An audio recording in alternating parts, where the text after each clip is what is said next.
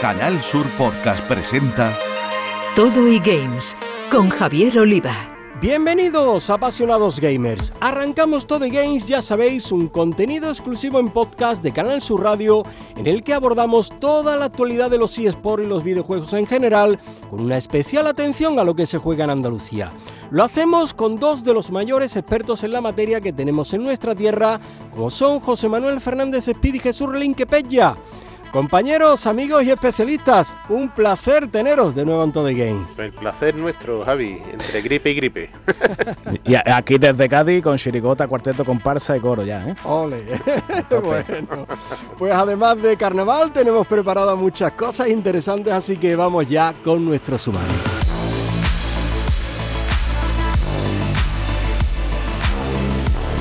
Vamos a conocer el proceso de convertir un videojuego en eSport o eso al menos es lo que está haciendo un almeriense, Santiago Oreja, fundador del estudio independiente de Rocketeer Industries, con su premiado juego Cero.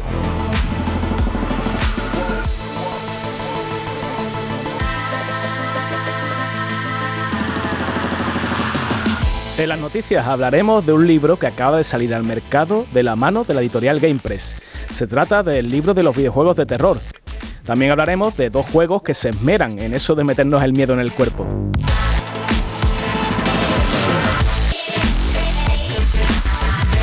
En su día os hablamos del curioso e indescriptible, pero lleno de humor, Supermarket Security Simulator. Pues bien, vamos a conocer a su creador, al andaluz Alejandro Palomo, y a su particular estudio de desarrollo, PGONG.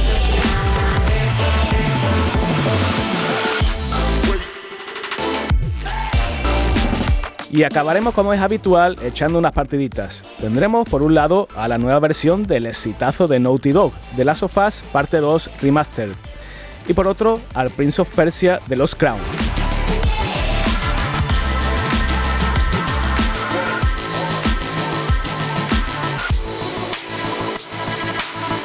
Todo y Games. En Todo Games vamos a explicaros cómo se convierte un videojuego en un eSport. Y lo vamos a hacer con un almeriense de Carboneras, Santiago Oreja, conocido en el mundillo como Roy Rhys Miller, fundador del estudio independiente de Rocketeer Industries, que ha creado un premiado juego Zero, para el que busca fomentar la competición entre quienes, según su lema, tienen imposible dejar de jugarlo.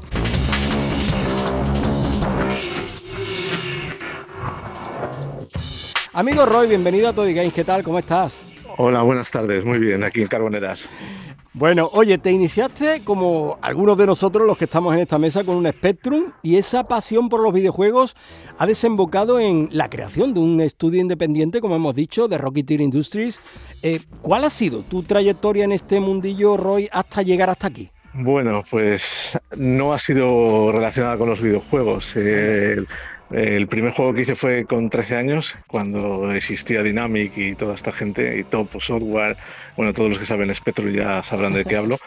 Y cuando desarrollé mi juego, un simulador de avión, bueno, pues en este caso de helicóptero, eh, al enseñárselo, pues me pidieron para todas las plataformas, tú imagínate, con 13 años en la época, MSX, Amstrad, Toshiba, etc y eso fue, fue inviable. Entonces, bueno, pues yo seguí mi, mi vida y eh, antes de la pandemia decidí dejar lo que estaba haciendo y dedicarme a, a, lo que siempre había querido hacer, tener un estudio, pero no como es lo normal ahora mismo, ¿no? que se basan en motores eh, Unity o Unreal, ¿no? sino hacer tecnología propia, que es lo que yo siempre había vivido y es lo que me gusta. Y en eso estoy. Oye, otro fan de las consolas y videojuegos retros, mmm, nuestros expertos José Manuel Fernández Espíritu y Jesús Pella, quieren saber más sobre tu idea, esa de convertir tu premiado y reconocido videojuego Zero en eSport, así que yo te voy a dejar con ellos y van a repasar tu, tu trayectoria y ese proyecto que tienes entre manos. Muy buenas, Roy. Muy bien, muy bien. Hola, buenas tardes. Aquí que me has dejado sorprendido por lo de la, del desarrollo de tecnología propietaria, ¿no? Que es un reto considerable desde luego. Y, bueno, cuéntanos un poco sobre eso, sobre, sobre Zero, para conocerlo, de qué va el juego y, todo lo que conlleva, ¿no? Que estamos aquí mm, deseando. Sí, yo te cuento. Eh, yo estaba trabajando, bueno, decidí dejar mi trabajo e invertir eh, mi dinero en, esto, en, tener un estudio de videojuegos y desarrollo propio, pero sobre todo en tener tecnología propia, no solamente utilizar pues un motor de terceros, ¿no? que no está mal, pero bueno, no es la filosofía de, de desarrollo que tengo yo. Entonces eh, estuve trabajando en desarrollar el motor. El motor este se presentó a una competición también universitaria por la UPM en la Cátedra Movistar y quedó número uno a nivel nacional como mejor tecnología para dispositivos móviles. Y esto, bueno, pues marcó un hito y, me decidí pues explotarlo en, desarrollo de, de, mis propios productos, en este caso de juegos. Mi primer juego era un Serious Game que está en mi página web, es totalmente gratuito. Y bueno, eh, lo hice a posteriori cuando leí un, libro sobre eh, la eh, de Eric Kandel sobre mm, la neuroplasticidad sináptica ¿no? y lo que hace que el cerebro pues, siga trabajando aunque tenga la edad que tenga y, esto me, me, dio la idea para hacer el primer juego que bueno, pues fue un juego normal, no tiene mucho éxito, la verdad. Y este segundo, eh, fui a varias ferias, eh, aquí me dio la oportunidad NextGen, que celebran en Almería un, evento que se llama On Game, que su director técnico, bueno, o CEO es José Guerrero, y allí estuve haciendo unas pruebas piloto con este juego y era muy adictivo, muy adictivo. Y bueno, esto me ha llevado a pensar no solamente hacer un juego casual, sino que un paso más, ¿no? Que sea un juego eSport.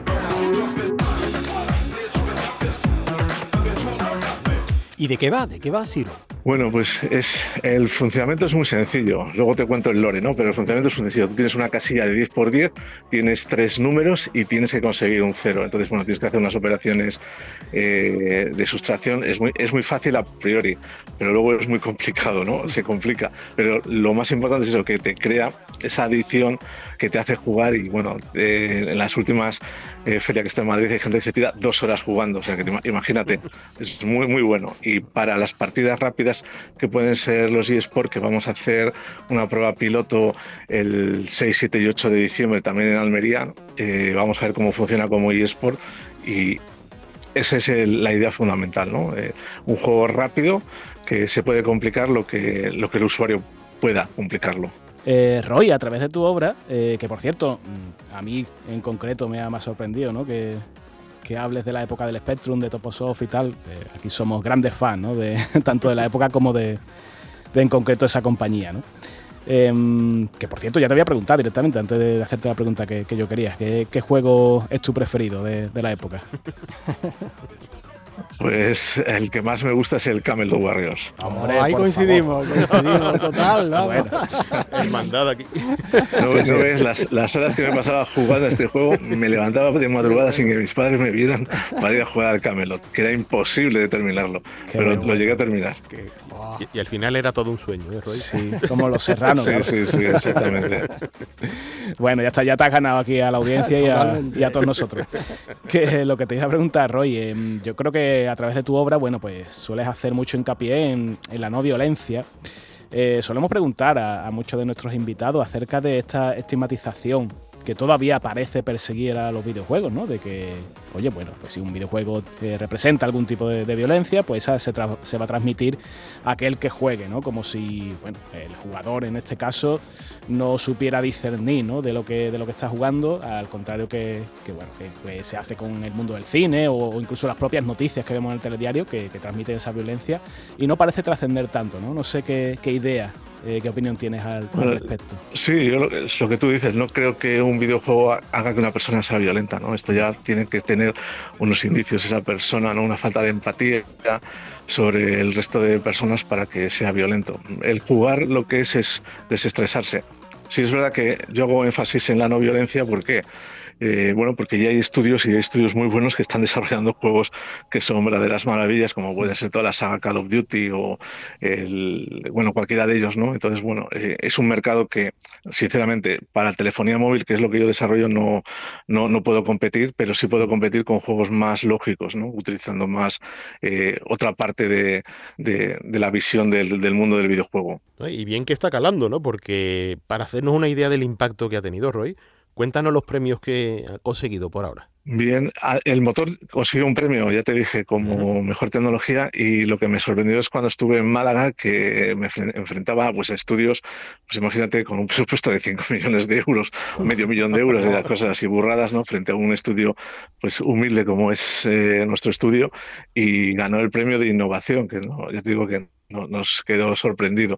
Y la verdad es que yo creo que es por la adición que tiene, ¿no? Es decir, que te pones a jugar y se te pueden pasar todo el día y no te enteras. Estás ahí jugando y jugando y jugando. Es, muy bueno en esa parte. Eh, Roy, a la hora de comercializar el, videojuego, eh, quizás, no sé, estrategia de, comunicación, de marketing, ¿qué, nos puedes contar? Eh, de un estudio, evidentemente, bueno, pues de origen humilde, ¿no? Como tú has dicho. Sí, nuestra idea es, bueno, otra de las cosas que nos caracteriza o que nos hace diferentes al resto del panorama es que nosotros no buscamos un, retorno de, del, videojuego por publicidad, como es lo, normal, ¿no? Mm. Tú lo pones en Apple Store o lo pones en Google Store y lo que buscas no es que ya compren tu juego, sino que lo instalen el mayor número posible de personas y que la publicidad te haga eh, tener beneficios. Nosotros, eh, si algún día lo veis, que espero que sí, eh, los juegos que yo desarrollo tienen cero publicidad nada, ninguna. Es decir, son muy inmersivos y yo los considero pues pequeñas obras de arte y no me gusta,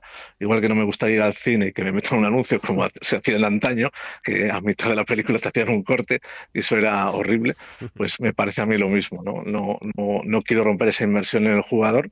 Y lo que yo sí hago es que si el jugador le gusta, tiene un periodo de, de una semana para estar trasteando con el juego, jugando, etcétera, si le gusta, bueno, pues si considera que, que el trabajo está bien hecho y que eso le, le, está, le satisface y le entretiene, pues lo compra y tiene una versión original, con lo cual se le liberan más opciones, pero en ningún caso le vamos a meter publicidad.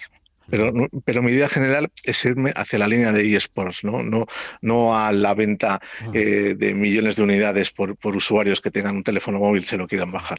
No, y tanto que lo probaremos porque estás creándonos una necesidad. suena maravillosamente. Eh, estáis invitados a, la feria que hay en, en, en, Almería, en Almería On Game, de NetGen. Luego os mando información. Maravilla, maravilla.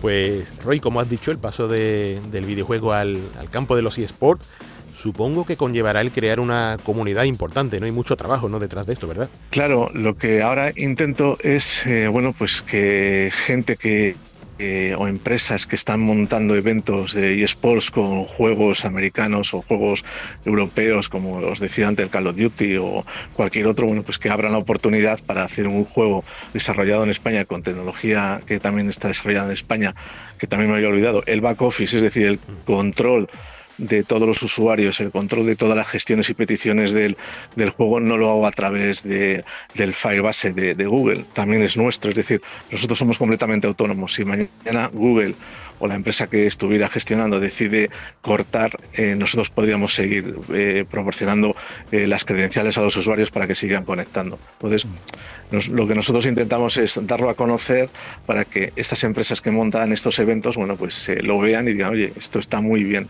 y además lo que decíamos antes, ¿no? Eh, con esta eh, eh, nueva idea de que los juegos violentos fuesen crean más violencia, que no, no, no, lo creo, pero bueno, este, en, caso, en este caso es un juego didáctico. Bueno, Roy, en el caso de, digamos, ya este trasvase, ¿no? Esta, este montar la infraestructura de, de eSport, Em, suponemos que, que, sí es muy importante todo el tema de, la inversión, del patrocinio. Eh, estáis inmersos, entendemos, ¿no? en, esa labor de captación de todos esos recursos, ¿verdad? Sí, en eso estamos. Lo que pasa es que bueno, es, es una de las partes más complicadas, ¿no? que, que alguien te atienda o te, te, te, escuche, ¿no? Entonces, bueno, eh, en, particular vosotros, muchísimas gracias por haberme hecho eco de lo que yo estoy haciendo y como te decía, también la oportunidad que me ha dado la gente de NextGen, ¿no? Que ellos vieron, eh, me conocieron aquí en Carboneras, les enseñé el juego, les gustó mucho y dijeron, oye, pues mira, nosotros montamos ferias, vende a nuestras ferias y lo enseñas. Y las dos veces que fui fue, fue un espectáculo. Pues Roy, eres el fundador de un estudio independiente, eh, tu sueño desde niño. Y esto es una pregunta de desarrollador a desarrollador. ¿Se puede vivir del videojuego en Andalucía o no? Se puede vivir el juego en cualquier sitio, sí. Si haces eh, las cosas bien, sí, evidentemente. Eso es. hay que animar ¿no? al tema. Claro, eh, lo, que, lo que hay que tener, eh, lo que yo creo que uno tiene que hacer es buscar la necesidad y cómo, cómo se busca la necesidad haciendo lo que los demás no hacen, porque si tú haces lo que hacen todos, pues no creas ninguna necesidad. En cambio, si haces algo fuera de lo normal, fuera de lo común, es cuando yo creo que se crea una necesidad y eso es lo que te hace diferenciarte, ¿no? Puedes tardar más, ¿Es más complicado? Sí, ¿no? Porque no es la línea recta, como podrían hacer cualquier otro. Pero bueno, luego la recompensa es decir, jopelas, todo esto lo he hecho yo. Entonces, es, a mí me sienta muy bien, ¿no? Saber que toda la tecnología es mía y que no solamente tengo eh, un estudio en el que puedo tener en el número de grafistas que sean muy buenos, sino que la tecnología también es nuestra. Bueno, Roy, para ir terminando eh, y hacer un poco de balance, ¿no? Respecto a, los objetivos que tienes en el corto alcance de los próximos meses y si te queda tiempo para nuevos proyectos, nuevos juegos que nos puedas contar, ¿no? A raíz del éxito de cero, pues, pues este es tu momento. Sí, eh, bueno, eh, como os decía, mis objetivos principales es llegar a convertir este juego en un eSport que, que puedas ver en ferias y rivalizar con otros grandes. Mm. Y sí, estoy ya trabajando en, en otros dos videojuegos también, eh, bueno, pues en, destinado para móviles que no son juegos con una capacidad eh, gráfica de lo que puede ser una PlayStation o una Xbox, pero que para el móvil está muy bien. Y también llevan en la línea de juegos de, de didácticos, ¿no? de estrategia mental. Pues qué bueno, amigo Santiago Oreja, al que conocemos en el mundillo como Roy, fundador del estudio independiente de Rocketeer Industries eh, desde Almería, desde Carbonera, desde Andalucía, tratando de convertir el exitoso y más que premiado juego Zero en un eSport que cumplas, Roy, también ese sueño. Y oye, aquí estamos en Toddy Games para contarlo. Pues muchísimas gracias a todo el equipo.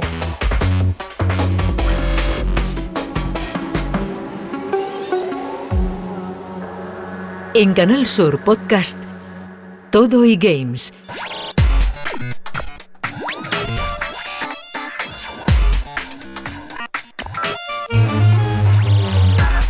Momento ahora para las noticias y empezamos leyendo, ¿no es así, Pella? Así es, qué mejor forma de hacerlo con una novedad que acaba de llegar a las estanterías de librerías y de establecimientos especializados. Y lo ha hecho de la mano de nuestros compañeros, la editorial GamePress, con el título El libro de los videojuegos de terror.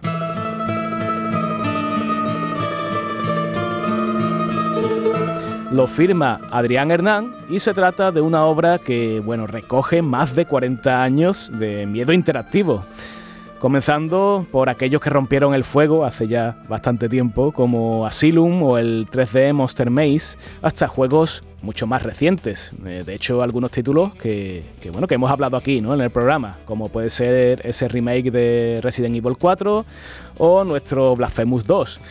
En total son 163 los juegos que, que, van desfilando por las páginas de este libro, que consta de un total de unas generosas 232 páginas.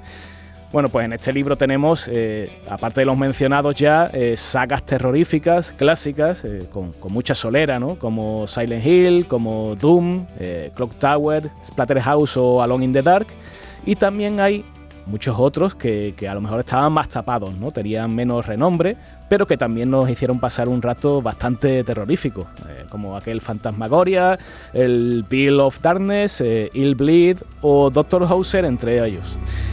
El autor, Adrián Hernán, bueno, pues nos lleva aquí en este libro de la mano eh, en un viaje intergeneracional, que como hemos dicho, pues repasa esos 40 años, o más de 40 años de, historia del videojuego, incluyendo pues un repaso a, la génesis, eh, cómo han ido evolucionando, desde las consolas eh, más clásicas, ¿no? aquella primigenia y pionera como Magnavox Odyssey, a, a lo que hoy son auténticas superproducciones incluso, bueno, pues alguno que otro que, ha intentado adaptar películas de éxito, de terror, eh, bueno, pues con píxeles, con entornos poligonales y por supuesto, bueno, pues destacando eh, ese auge ¿no? que ha tenido en los últimos años y que siempre Speedy nos trae, ¿no? Juegos de, terror independientes, que la verdad es que, oye, que, si los trae Speedy es porque son buenos, ¿no? Y porque hay ese boom em, de, videojuegos de terror que de alguna manera se aprovecha este libro de Game Press que desde aquí eh, os recomendamos eh, con los ojos cerrados.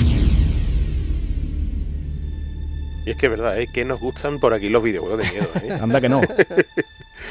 pues a este respecto es que me gustaría hablar de dos títulos que han aparecido muy, muy recientemente y que hacen por innovar en esto del terror.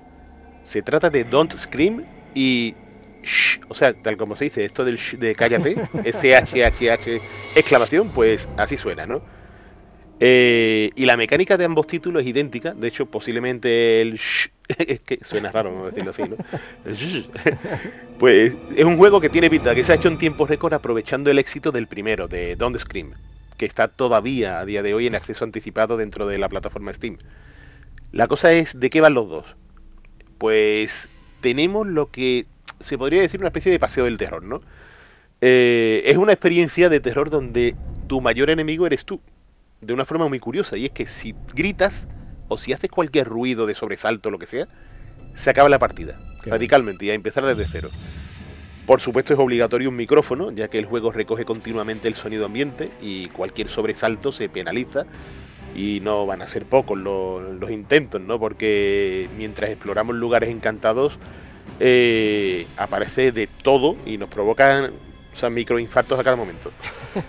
la cosa es sobrevivir un periodo de tiempo, más de un cuarto de hora, pero ojo al dato que esto no es quedarnos quietos y no pasa nada, sino tenemos que irnos moviendo porque si no el reloj no avanza, si no el tiempo no corre.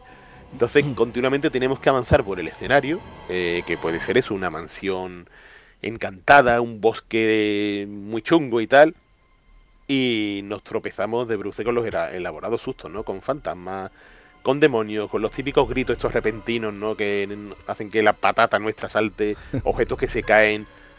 Y no es cosa fácil, ¿eh? Resistirse, porque existe cierto factor aleatorio, ¿no? Con el que las sorpresas siempre están ahí presentes, ¿no? Juguemos las veces que juguemos. Eh, cabe decir, ¿no? Que tanto Don't Scream como son juegos pequeños, muy asequibles en Steam, tan baratitos, y por el momento solo están en PC, pero se trata de experiencias muy divertidas, ¿no? Jugando con la familia, con amigos o, o ¿por qué no? Haciendo un directillo en, en Twitch y la gente se, se harta de reír seguro viéndote gritar. He pensado, eh, he recordado la película esta de Un lugar tranquilo, ¿no? En la que tienen que, mm, bueno, huir de alguna manera de los monstruos eh, sin hacer ruido, ¿no? Como hagan ruido la, la, la llevan, la llevan clara, ¿no? Algo así, ¿no? algo así, algo así. Bueno, se creerá la audiencia que hoy no íbamos a hablar de, eventos, pero va a ser que sí, va a ser que sí, porque de una manera o de otra siempre hay movimiento ¿no? en, el, mundo del videojuego en, nuestra región y eso está muy bien. ¿no? De hecho, hace pocos días que, ha sido Málaga la que ha acogido la decimoséptima Málaga Jam Weekend, que es la maratón de videojuegos presencial más grande de Europa, casi nada, y, y bueno, la segunda a nivel internacional en cuanto a las sedes de la Global Game Jam. Ha sido un evento que se celebró del 26 al 28 de enero en el Polo Nacional de Contenidos Digitales, eh, como no, eh, donde, donde se mueve allí todo el meollo, ¿no? Contó con la presencia de más de 300 desarrolladores que venían de, España y de Europa, que disponían, eh, el reto, ¿no? Era pues tener 48 horas para crear sus videojuegos o incluso sus juegos de mesa, ¿no? Y además, pues contó con una serie de, charlas, de ponencias que se llamaban charlitas eh, deluxe, con, por ejemplo, Ana Guxens, que para quien no lo conozca es diseñadora senior del Arian Studios y ofreció una conferencia eh, sobre el diseño de, los jugadores en Baldur's Gate 3, ¿no? Casi nada, Y también estuvo por allí pues, nuestro amigo Fernando de Luna, eh, especialista en diseño y desarrollo de videojuegos, que, como sabéis, bueno, pues lleva la, empresa andaluza Others Lab especializada en, desarrollo de videojuegos, en productos interactivos y en realidad virtual y, aumentada. ¿no? Así que ahí quedó ese, evento en, Málaga, esa Málaga Jam Weekend. Y ya veremos si, para el próximo programa, bueno, pues qué se cuece, ¿no? Por, por aquí, por Andalucía. Nada, nos encantan los eventos y nos encanta que todo el mundo realmente pueda acceder a este maravilloso mundo de los videojuegos, ¿no? Y ahí está lo que ha hecho Sony con el mando Access, eh, un mando creado con el objetivo de acercar el ocio electrónico a más personas, ¿no? Es un mando accesible para PlayStation 5 que ha sido desarrollado con la colaboración de la comunidad de jugadores con discapacidad, así como empresas y asociaciones como Apple Gamers, StackUp y Special Effect, además de PlayStation Studios, por supuesto, y, es un mando que pone el foco en tres principales retos a los que se enfrentan los jugadores con discapacidad, que es la dificultad de sostener un mando estándar durante mucho tiempo, la precisión al pulsar los botones o los gatillos y la propia interacción con el joystick. Este PlayStation Access se ha creado para solucionar estas tres cuestiones a través de una experiencia de juego muy personalizable, que consiste en un kit mm, cuidadosamente seleccionado con 19 almohadillas de botón, 3 de joystick intercambiables en diversas formas y diseños, muy customizable, como se dice ahora, ¿no? Los jugadores pueden adaptarlas a su fuerza, su libertad de movimientos y necesidades físicas individuales, crear configuraciones de control personalizadas gracias a una serie de características de personalización de, hardware y de software. Una maravilla, una maravilla que, la verdad es genial que, se hagan este tipo de, de artilugios, ¿no? Para que todo el mundo realmente pueda disfrutar de algo tan bonito como son los videojuegos. Y a estos respectos, Inserta Empleo, que es la entidad de recursos humanos de la Fundación 11, en colaboración con PlayStation España, están ofreciendo la posibilidad a los usuarios, a los usuarios con discapacidad de probar este PlayStation Access. De este modo, los que lo deseen, ¿no? Pues probar. Eh, eh, está ahora mismo en 22 ciudades españolas, gracias a las sedes que Inserta Empleo tiene distribuidas por todo el territorio nacional. Y concretamente en Andalucía el 5 de, del 5 de febrero al 15 de febrero estará en la sede Inserta de Jaén, del 19 de febrero al 29 de febrero en Granada y del 4 de marzo al 14 de marzo en Almería. Ah, y del 18 de marzo al 29 de marzo también en Jerez de la Frontera. Y de forma perenne, permanente, está en el Museo Oxo eh, de en Málaga, eh, por lo cual, eh, para que sepamos de verdad lo que se está cociendo en ese sentido, nos pasemos por allí y veamos la gran iniciativa que presenta PlayStation. Un aplauso sin duda para esa iniciativa. Sí. En Canal Sur Podcast Todo y Games con Javier Oliva. Muy buenas, Rafael. Bienvenido a tu primer día de trabajo. Sé que es la primera vez que trabajas de seguridad, así que escucha, que esto es fácil. Vigila a la gente que no robe. Cachea a las ancianas Mira, ¿y tú qué llevas ahí? ¿Esto qué es? ¿La porra? Ten cuidado. Antes de irnos de vacaciones navideñas, nos reímos un buen rato con el ingenio y el humor de un videojuego andaluz. Hoy vamos a conocer a su desarrollador que programa videojuegos que no pasan desapercibidos como ese Supermarket Security Simulator, que ha conseguido hacerse un hueco entre los más vistos gracias a los vídeos de algunos de los streamers de más peso de este país. Él es Alejandro Palomo y su estudio de desarrollo se llama PNG. Eh, Alejandro, amigo, ¿qué tal? ¿Cómo estás? Buenas, ¿qué tal? Encantados de que estés aquí en Todo Game. Eh, yo te voy a dejar con, con, mis compañeros Speedy Pella, que, que fueron los que nos dieron a conocer tu última creación con la que de verdad que pasamos un rato muy agradable ¿eh? y muy divertido. Gracias. Mira, de, hecho, antes que nada, yo debo decir que, yo he llorado de risa con tu obra, Alejandro. ¿eh? Ya, con, con, Amigo Kebab Simulator la cosa estaba bien altita, pero con Supermarket Security Simulator, o sea, yo no daba crédito a lo que veía en pantalla. ¿Cómo se te ocurre, porque esa es la pregunta, cómo se te ocurre plasmar en forma de videojuego estas ideas tan, tan locas? Pues, a ver, yo también he llorado, ¿eh? mira que yo le he echado horas al juego, pero hay, momentos en los que no me acordaba de algo que había hecho y saltaba y me volvía a reír. Em, pues, a ver, surgen de una forma natural, porque al fin y al cabo yo intento mostrar una historia o me empiezo a imaginar situaciones que me harían gracia y forma todo parte de un proceso que, que quiero hacer de creación de videojuegos mm. y este juego iba a ser un juego pues de paso, ¿no? porque iba a programar cosas que me van a servir para futuros juegos, mm. pero había cosas tan guays que al final cuando empiezan a unirse, ¿no? Y a lo mejor te están robando por un lado, alguien empieza a tocar la guitarra, se te va alguien corriendo, eh, no sé, se forma un momento demasiado gracioso.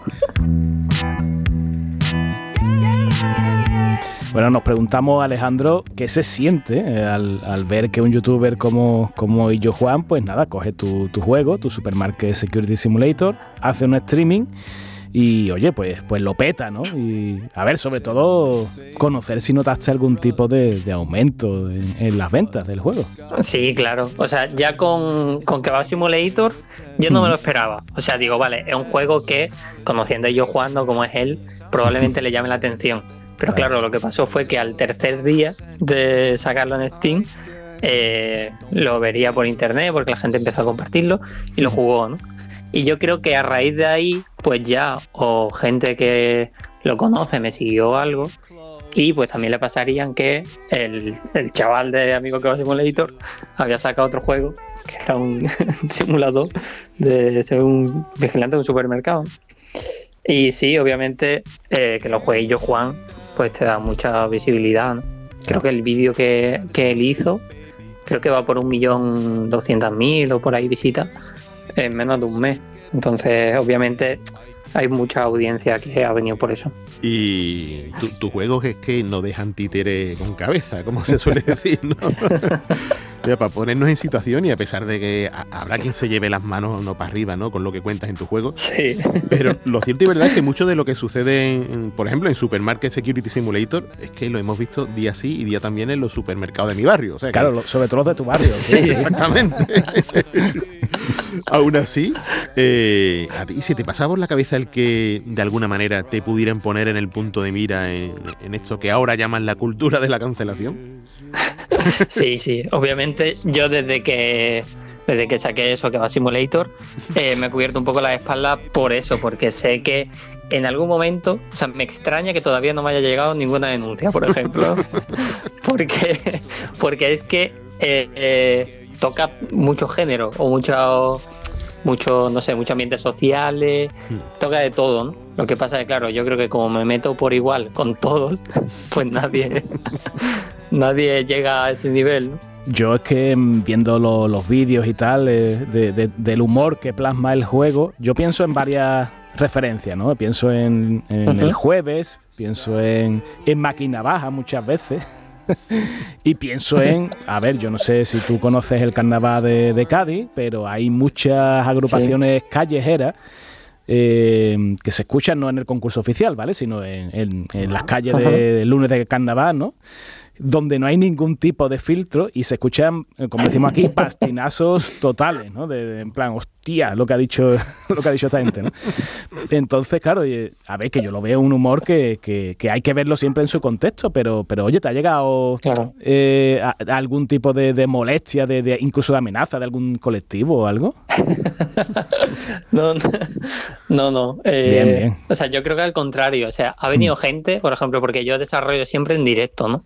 Todos los juegos, estos dos juegos que he hecho, ha sido en directo y lo iba resubiendo y tal. Entonces, ha venido algún marroquí y me decía, oye, te has metido con nosotros, pero te has metido con arte. Y decía, así puede, ¿no? pero sí que es verdad que siempre hay gente molesta, pero yo creo que para el nivel de audiencia que ha tenido, que haya a lo mejor cinco o seis comentarios negativos, es que no hay nada. Para lo que sabemos que es internet. Sí, sí, sí. Me encanta ese de como te cojan la feria te mato, ¿sabes? típica frase, típica frase. Totalmente. Pues lo has ambientado en Málaga. Eh, y, claro, eh, de, hecho el escenario no es la misma calle de Amigo que va Simulator, eh, como, el entorno, ¿no? la pregunta, bueno, asumo que el porqué de que sea Málaga es porque te es familiar, pero ¿qué, tenemos en Andalucía, Alejandro, que no se vea en otro sitio? Uf, qué pregunta, ¿eh? A ver, yo justamente el año pasado estuve viviendo fuera, estuve en Paraguay, que ya es fuera de España, y en, Zaragoza, pues, en Zaragoza, pues eso, trabajando. Y, y, no lo sé, yo en Zaragoza hablaba con una mujer en el tren, porque montaba en el, en el tren y había mucho silencio.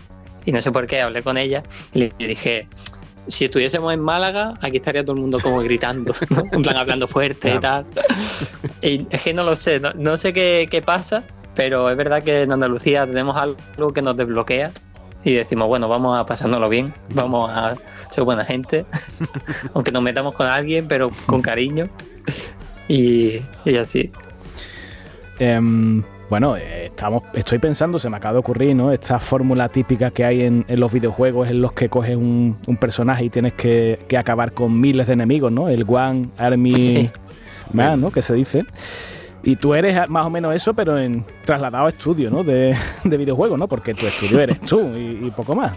Eh, así que, bueno, te queríamos preguntar cuánto tiempo te ha llevado eh, desarrollar el juego y si has notado, a ver, las carencias de, eso, de, ser un estudio pues muy, muy humilde, ¿no? Y, con, y con, bueno, pues con, lo que hay, ¿no? Con los recursos que, que, tienes a mano, ¿no? Pues mira, el Kebab Simulator me llevó unos seis meses, yo creo que siete. Hmm. porque lo empecé a estudiar como formas en las que yo podía hacer pues ciertas cosas, ¿no? Inventario, ítems y cosas que quería hacer. Y cuando me puse ya a hacer directos y vídeos y tal, eh, me llevó unos seis meses. Claro, al estar yo solo, pues tengo que organizarme todo a nivel hmm. de diseño, arte, mecánicas, historia, quedar con amigos, porque al final grabo las voces con mis amigos. y eso es casi todo improvisado, por eso yo creo que sale tan bien, ¿no? Yo les digo, esta situación, y tienes que decir esto y esto, lo demás te lo puedes inventar. Entonces sale algo súper natural. Eh, pero sí, o sea, yo, a mí me gustaría meter a, mucha más gente, pero obviamente si trabajo con alguien, mucha más gente me dice de colaborar, ¿no? Que al final es trabajar para alguien, pero sin cobrar. Y yo no, yo la verdad que si quiero meter a alguien, quiero que, quiero que cobre y que, y que cobre bien. Entonces, en mi mente está para un juego, pues bueno, más adelante, ¿no? Que la gente ya me conozca más y sepa qué proyecto que me propongo, proyecto que saco, e intentar hacer un crowdfunding, que eso es como dice, bueno, necesito tanto dinero para este proyecto. Y la gente que colabora, después lo que se lleva ya es el juego y a lo mejor con una edición especial. Entonces ya podría empezar a trabajar con, con muchos amigos que conozco que están en el sector, que hacen un trabajo increíble, pero es que ahora mismo no, no puedo.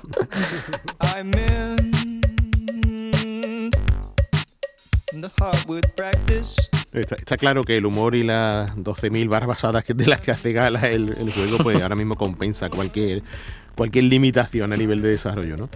De todas maneras, Alejandro, ¿tú crees que existe un hueco en la industria de, este sector para productos así, ¿no? O sea, obras que se mofen de lo políticamente correcto, que retraten de esa manera tan desmesurada, ¿no? Esa España más, iba a decir más profunda y rancia, pero diría que a pie de calle, ¿no? Totalmente, ¿no? Sí, yo creo, yo creo que, siempre lo ha habido. Lo que pasa es que igual las compañías grandes no se atreven por, por lo que siempre todos sabemos que es cosas de política, quedar bien, que no que alguien no te ponga un comentario malo, pero como a mí me da igual, ¿no? Y, ya viendo que, va Simulator a la gente le ha gustado, pues entonces ya digo, venga, ya, si a la gente le ha gustado esto, ya hay líneas que yo no voy a pasar, pero porque tampoco me hacen gracia, pero claro, si empiezo a jugar con los contextos, pues me pueden dar mucho pie, ¿no?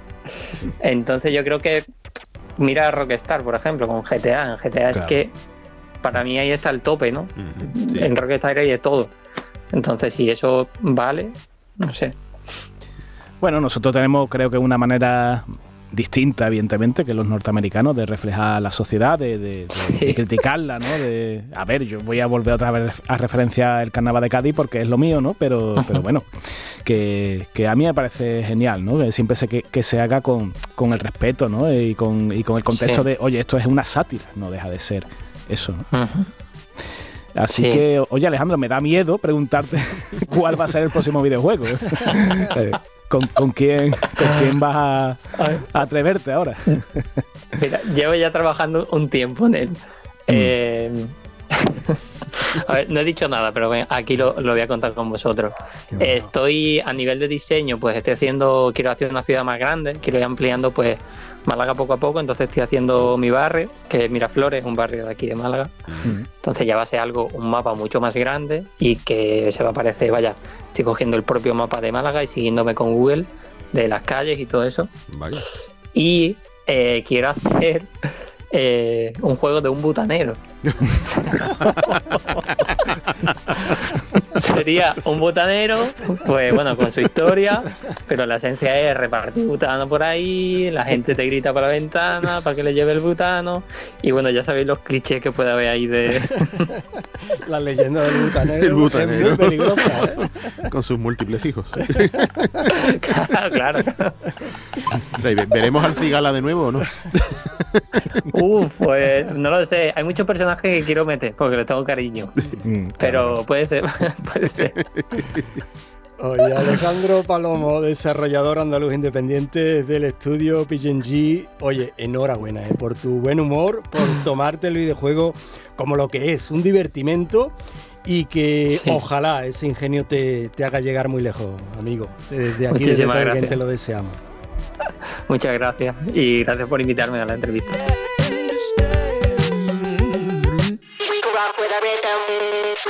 Todo y games. Y la esperada hora de jugar ha llegado. Hoy lo hacemos con The Last of Us Parte 2 Remaster y con Prince of Persia The Lost Crown.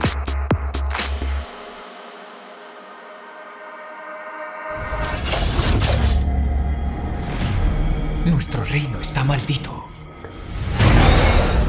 El príncipe ha sido secuestrado y lo han llevado a una tierra prohibida. Toda esperanza descansa en nosotros, los inmortales para rescatarlo y salvar el imperio. No estábamos preparados para lo que vendría después.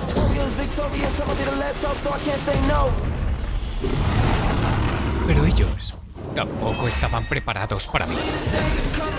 Pues vamos con Prince of Persia, que ya sabéis que traducido al español sería algo así como El Príncipe de Bel eh, una serie de videojuegos que tuvo sus inicios en 1989, cuando un jovencísimo Jordan Mechner, que era un tío muy adelantado ¿no? para, la gente de su edad, pues sorprendió a propios extraños con la notable fluidez de las animaciones del protagonista de un juego de, de aventuras y plataformas, que era ese Prince of Persia original.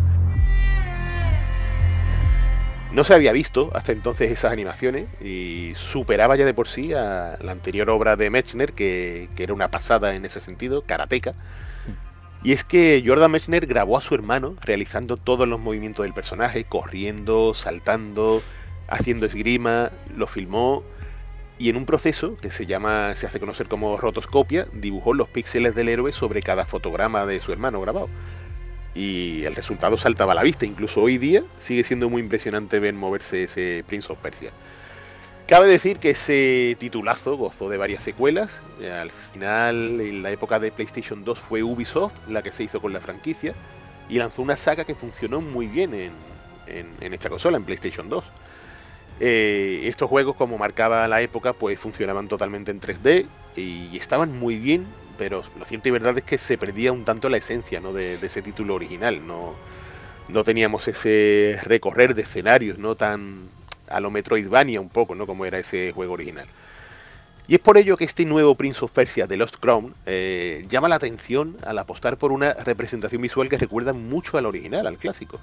Una concepción que apuesta mucho por la acción y la aventura, con el scroll lateral, eh, en el que tenemos que acabar con enemigos, saltar obstáculos por igual, y tal como hiciera ese pionero, eh, tenemos, pues eso, un Metroidvania en toda regla. ¿Qué nos cuenta este Prince of Persia de Lost Crown? Pues encarnamos a Sargon, un miembro de los Siete Inmortales, que es un grupo de poderosos y heroicos guerreros que se encargan de proteger lo que se llama la ciudadela. Y nos conduce esta historia a que nuestro protagonista persigue a los secuestradores del príncipe Gazán hasta el monte Kaf, un sitio que destaca por estar envuelto ¿no? en una particular maldición. Pero más allá de un guion más o menos interesante, que al final, todo hay que decirlo, engancha eh, a lo que es el, seguir la trama, pues este Prince of Persia destaca por lo bien diseñado que está. O sea, es una preciosidad audiovisual, eh, súper bonito en todos los sentidos. Pero es que lo jugable es cuando de verdad vemos lo bueno que es, ¿no? Resulta delicioso, es un desafío que conjuga perfectamente la exploración y el combate a lo largo de todo el juego. Es una gozada el manejarlo. El personaje es súper ágil, es muy espectacular verlo como, como salta, como rebota en las paredes, ¿no? Saltos súper intuitivos. El combate es muy satisfactorio. Y, es que es algo que es un juego de estos que no esperábamos realmente que fuese tan bueno, ¿no? Este Prince of Persia, que al final da para muchas horas de entretenimiento. Y es de esos juegos en los que se notan las ganas, ¿no? De sus autores de, alucinar al personal, de agradar constantemente. Se ve que ha habido un esfuerzo un esmero fantástico, ¿no? De toda esta buena gente de Ubisoft Montpellier. Y desde aquí en Todo Game creemos que se trata de una propuesta, de estas primerísimas propuestas de 2024, que además de ser divertida, más no poder, creo que es más que susceptible de que deje huella. La verdad es que nadie lo esperaba, ¿no? no desde luego en, la, en las quinielas no estaba, ¿no? Pero fíjate. es un juegazo, es un juegazo que además no, ha salido tampoco desmesuradamente caro como los lanzamientos AAA y se recomienda de principio a fin, vaya que sí. Bueno, pues hablando de, de AAA, aquí tenemos em, de nuevo a The Last of Us, ¿no? No es la primera vez que, hablamos de él, desde luego, eh, ni creo que sea la, última, pero es verdad que, hace muy poco que ha salido lo que sería la, parte 2 de la saga, pero remasterizada. Porque Naughty Dog eh, nos invita ahora a que volvamos a un título ya temporal, que, en 2020, fíjate tú, yo haciendo, elaborando el guion, digo, como han pasado ya cuatro años desde que salió esto, esto es increíble, ¿no? Como, como vuela el tiempo, ¿no? Y lo dicho, en 2020 salió esta parte 2, sorprendió eh, por sus valores de producción y sobre todo por la historia tan valiente, tan, tan arriesgada, controvertida, está claro, ¿no? en, muchos momentos, en muchas decisiones eh, del argumento, sobre todo concerniente a ciertos personajes ¿no? que ya conocíamos en, la primera entrega. Y ahora tenemos este remasterizado que, por supuesto, conserva totalmente intacta tanto la historia como eh, la jugabilidad del original como esa aventura de acción y sigilo, ¿no? Donde, donde hay una serie de situaciones en los que se mezclan infectados y supervivientes, en los que ponen a prueba nuestra habilidad y también los nervios ¿no? del jugador, eh, sobre todo cuando asistimos a ciertas escenas de vídeo que son bastante crudas. ¿no? ¿Qué trae de nuevo este remaster? Bueno, pues si nos fijamos en el apartado técnico, en el visual en este caso, pues hay sutiles detalles, ¿vale? Resolución de las texturas, distancia de, dibujado en escenarios, la iluminación. Luce un poco mejor que en PlayStation 4, pero es que ya era muy bueno, ya lucía muy bien en el original, ¿no? Eh, de ahí que, bueno, hayan saltado algunas voces, ¿no? Que dicen que, bueno, remaster, muy bien, pero tampoco a simple vista se, se ven las diferencias, ¿no? Eh, a nivel eh, de, cifras hay que decir que, bueno, que se puede jugar a 4K, que, se agradece si contamos con un televisor de, tales características, pero en ese caso pues se fija la tasa de imágenes por segundo a, 30. ¿Qué más añade este, esta entrega? Bueno, pues hay tres niveles que se descartaron en la versión inicial. Hay comentarios del director que ya para los muy frikis ¿no? del, juego, del argumento, eh, pues añaden bastante, bastante información curiosa. Y bueno, la joya de la corona, por así decirlo, lo, realmente nuevo, es un modo de juego que se llama Sin Retorno y que se centra en, lo que sería el enfoque jugable del combate. Eh, ayer estuve, anoche estuve jugando a este Sin Retorno. Eh, para que nos entendamos, eh, para los que ya, ya tienen unos añitos aquí jugando, a mí me recordaba el modo Horda, ¿vale? De, de, de, de Gears of War.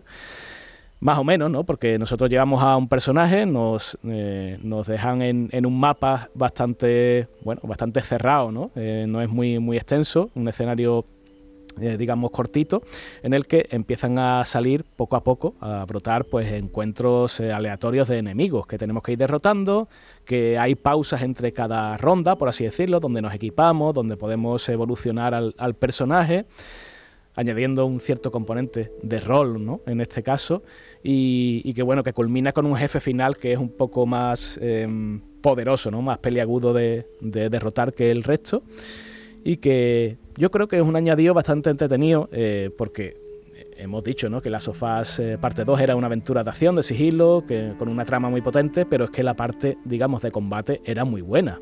Excelente. Combate, y disparo, ¿no? Sí, sí. Entonces, creo que, han sido inteligentes esa gente de Naughty Dog al, aprovechar ¿no? esa parte y decir, oye, me da igual la historia, eh, vamos a centrarnos aquí para bueno, para explotarlo y quizás para balancear un poco esa pérdida del multijugador que se quedó por el camino ¿no? y, que, y que nunca, parece que nunca veremos. ¿no? Eh, a nivel de, de, pasta, pues hay que decir que, valen 9,99 euros, ojo, si tenemos ya el original. Em, que, entiendo que casi todo el mundo lo tendrá a estas alturas y que se agradece que no tengamos que desembolsar una cantidad mayor a la hora de, comprar este, este remaster, ¿no? Y bueno, me, guardo para el final una reflexión, ¿no? Porque eh, hemos hablado de un montón de cosas de, este juego, eh, sin destripar evidentemente el argumento, porque no, no, es plan, aunque hayan pasado esos cuatro años, ¿no? Yo creo que lo más llamativo de este juego es volver a vivir, eh, voy a incidir otra vez, ¿no? Ciertas escenas que no te esperas, ¿no? Que, que, son muy, muy valientes, donde, donde hay personajes o, el devenir ¿no? del argumento que, cambia totalmente lo que nosotros pensábamos y que a día de hoy pues creo que poca gente, pocas compañías han, se han atrevido a repetir, ¿no? Speedy, no sé si, si estás de acuerdo conmigo. Sí, apostaron por romper totalmente al jugador en todos los sentidos. Esa es la palabra. por cogerlo, sí, Por cogerlo a marcha cambiada. Y, la verdad que lo que te hace muy bien, como pocos juegos he visto que, que logran, es el transmitirte de pleno y hacer que sientas lo que deben sentir los personajes. Eso es. O sea, sentir la venganza en su más pura acepción, mm. eh, el odio incluso, ¿no? La rabia, la furia, es alucinante como lo logran a nivel creativo el, equipo de Neil Druckmann y, ahí, ahí, lo tenemos, que ya de por sí, aunque no hubiese salido esta versión PlayStation 5 remasterizada, mm. ya todo lo que ofrecía el original, incluso en lo visual, seguía siendo difícil de ver algo tan potente y algo tan intenso en, la nueva generación de, consolas. Y sobre todo, bueno, pues creo que nos va a preparar para lo que será la siguiente temporada de la serie, que no sé si será este año o el que viene, pero, pero bueno, un buen entremés, ¿no? Para todo eso. Sin duda.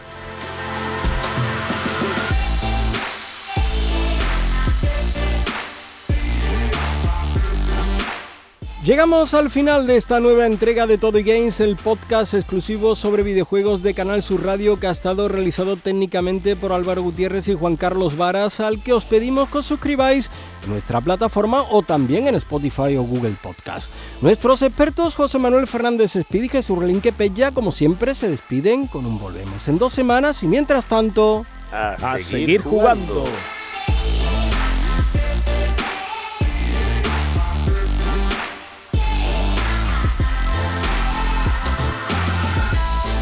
En Canal Sur Podcast han escuchado todo e-games con Javier Oliva.